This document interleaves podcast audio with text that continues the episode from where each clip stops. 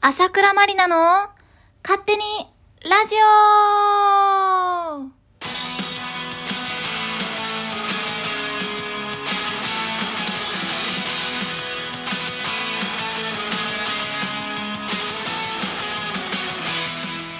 はい。皆さん、お久しぶりです。朝倉まりなの勝手にラジオ。本日は第14回目の放送となっております。この番組は私、朝倉まりなが勝手に始めた好き勝手にいろんなことを語るラジオ番組となっております。皆さん、今日も一日お疲れ様でした乾杯 飲んでますか？はい。えー、本当にね、ちょっとお久しぶりということで、簡単に自己紹介をさせていただきます。平日の昼間は OL、夜はシンガーソングライター、休日はグラビアアイドルをしています。朝倉まりなと申します。よろしくお願いします。はい、ということで、えー、それではですね、久しぶりですが、早速、今日のコーナーに行きたいと思います。朝倉まりなって何者はい。えーこのコーナーはですね、えーまずは私、朝倉まりなを皆さんに知ってもらうために、リスナーさんからいただいた私に関する質問にお答えしたり、私の好きなことや、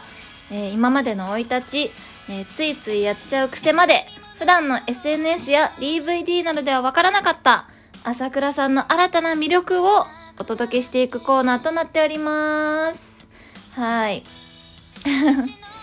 ということでですね、えー今日は久しぶりですが、何しようかなと思って、で、結構前にね、もうだいぶちょっと、本当にね、申し訳ないんですけれども、ずっとちょっとお休みさせていただいていて、えー久しぶりのラジオなんですけれども、えっと、前にね、えー朝倉マリナヒストリーって言ってね、私の生い立ちを語るコーナーが、まあ、このコーナーでね、やらせていただいてたんですけれども、それがですね、えっと、私が立ち飲み屋のオーナーと出会うまでをお話しさせていただいたと思うんですね。はい。ということで、今日はちょっとその続きをね、お話しさせていただければなぁと思います。ヒューヒュー。ちょっとわかんないけど使ってみました。で、えーっとね、まず立ち飲み屋のオーナーと出会いまして、えーなんと、えーね、ほんと出会って5分で、ちょっと2店舗目立ち飲み屋出すんだけど、店長やってよって言われて、ほんとこんな感じの喋り方なんですけど。で、あー、店長か、かっこいいな、みたいな。すごい安易な気持ちで店長をやろうかなって思って、面白そうだなと思って、もう早速次の日、えっ、と、カフェでね、お話を聞いて、なんかここまで聞くと悪徳、悪徳商売に騙された人みたいな感じですけど、全然違いますからね。で、深い話をして、で、まあ、あの、実は、その時にね、実はグラビアアイドルやってまして、もしグラビアと並行してやっていけるのであれば、ぜひ、ということで、ああ、それ面白いじゃん、いいね、みたいな。適当な人じゃないですけど、こういう喋り方なんですね。で、えっと、まあ、そうですね、あの、店長をやることになりまして、はい、トントントントンそのままね、話が進んで、で、その当時は、あの、私が働く予定のお店は、まだ全然スケルトン、なんていうんですか、中は内装なんもない状態だったんですね。で、本当にそのオーナーともう一から作っていくみたいな。まあ、オーナーの中ではもう構想があったと思うんですけど、まあ、細かい部分とかは、ちょっと、口出しというか、なんかね、一緒にね、あの、作らせていただいて、本当に貴重な経験をさせてもらったなと思っております。はい。そんなこんなで、朝倉さんは、これ何年かな ?2015 年とかかな？今何年？今2021年、6年前。ねそうですね、多分2015年とかに働き始めたんじゃないかなと思います。まあ多分ねちょっとファンの人の方が詳しいと思うから間違ってたらすいません。でえっ、とまあなんとかねこうオープンして一生懸命働いてで焼き鳥をまず焼いたことがなかったのでまず串打ちからね修行というかあの本店が別で私は2号店の店長で本店が別であるので本店の店長にちょっと串打ちとか焼き方とか教わりながらあの最初は本店で修行してで、えっと、オープンを迎えてからはもうずっと店頭に立っておりました。でねお店はねあのなんだろうな本当にフラッと入れる立ち飲み屋というか全然気取ったお店とかじゃなくって あのてくださった方がいたら本当にわかると思うんですけどで店員さんもすごいねあのフレンドリーな方が多かったのであの吉本のね芸人さんとかがねアルバイトしてくださってたりしたので本当あの楽しい職場でした。であの来てくださるお客さんもねなんかすごいもう友達かよみたいな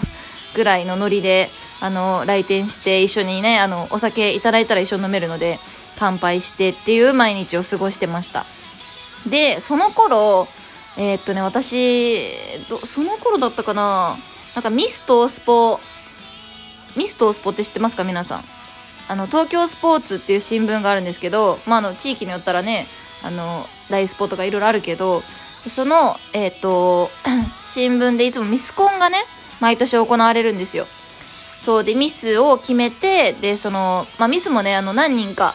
あのグランプリの人もいれば特別賞の人もいて大体、まあ、5人ぐらいかな。3から5人ぐらい毎年選ばれて活動を1年間していくっていう感じなんですけどでミスとスパにエントリーをしてましてそれもさ事務所がさあの私全然話知らなくて聞いてなくてで、なんか、明日行けるよね、朝倉ちゃんみたいな言われて、え、え、何ですか？って言ったら、いや、あの、え、ミストスポのオーディションって言ったよね？って言われて、え、聞いてないですって言って。やばくない？そう。で、え、休み取ってないしと思って、で、ちょっと、えー、どうしようかな。普段ちょっとオーディションとか気乗りしないけど、なんかミストスポ、面白そうだなとかもちょっと思っちゃって。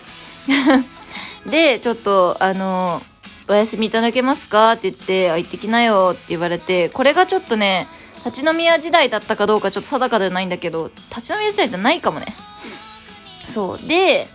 あのー、行ったんですよ。行ったら、なんと、あのー、何ですか？グ、グランプリじゃないや。なんだっけ、最終審査までね、残ったわけですよ。で、その、最終審査残った人は、みんなでこうね、ネット配信をしたりとかして、めっちゃサバイバルな日々を過ごすんですよ。あ、ミストースポの時やっぱ実家にいたので、立ち飲みはまだですね。そう。で、えっ、ー、と、もう毎日ツイキャスしましたよ。毎日夜。どんなにバイト遅くても、そう、毎日バイトしてたけど、毎日配信してた。あの時は、もう私、あれでちょっと配信が苦手になって、今、この時代、配信の時代じゃないですか。だから、ほんと先駆けの頃ですよね、ツイキャスって。ね、もう、ね、今配信の時代だから、本当にいろんな事務所さんから、配信やりませんか配信やりませんかってめっちゃ誘われるんですけど、ごめんなさい、やりません。ちょっとね、もう私一生分配信したと思ってるんで、あの時。そう。で、まあそんなこんなで、えー、っと、一生懸命ね、あの、ミストスポの道をこうね、道をあミストスパなりたくてね、一生懸命やってたんですけども、なんかこうね、中間発表とかでも、あー、ダメだなー、みたいな。ちょっと最下位だなー、みたいな感じだったんですよ。で、前期と後期に分かれてて、私は前期の方で、ミストスポの、えっ、と、オーディション前期みたいな感じで、私は結局最下位だったんですね。そう。で、あー、ダメだったわ、と思って。で、立ち飲み屋に働き始めたんだね。そう。で、ある年末、2015年の12月27日かな。そんな年末だったかなもうちょっと前かなで、あの、電話がかかってきて、で、選ばれたと。選ばれたというか、なんか来てくださいって言われたんだよね。ミストースポの、えっと、前期と後期を全部トータルして合わせた発表会があるから来てくれと言われて、ああ、わかりましたって言って行ったら、前期と後期合わせて一番頑張った人に特別賞を与えるとか言って、で、まさかの私が特別賞をもらうことになって、そう、なんとね、いろいろあってね、いろいろ飛び級して、ちょっとね、こ、その間に芸能界を辞めちゃったりする子がちらほらいて、ちょっと辛すぎてサバイバルがやっぱり。そう。で、私が繰り上がって奇跡的に特別賞になったという。はい。もうミスとスパの話だけでは今日は終わりました。全然先に進まないね。で、それを本当串焼いてる時、立ち飲み屋で串焼いてる時に、そう、電話来たから、みんなでめっちゃ乾杯したよね。そうそう。あ、もう実はちょっとあれだから分かってたからさ、そう。だって普通に来てくれってならないじゃん どういうこと？ってなるから、そう。特別賞もらうとか分かんなかったけど、なんか選ばれたから来てくれみたいな感じで、そう、だからその時はみんなで乾杯先に実はしてましたという裏話でした。はい。あー、もうね、ミスとオスポの話はもっともっと本当はしたいんですけれども、ちょっと今日はこれぐらいにしておきます。はい、まだまだ私の、えー、ヒストリーが続きますので、皆さん覚悟して、はい、聞いていただければと思います。皆さん、そろそろエンディングのお時間が近づいてまいりました。あっという間、本当に。はい。えー、朝倉まりなの勝手にラジオは、月曜、水曜、土曜の22時より、曜日ごとにコーナーを設けてお話しさせていただきます。次回の放送は、6月の5日土曜日22時からとなっておりますので、皆さん、ちゃんと6月頑張るので、聞きに来てね。バイバーイ。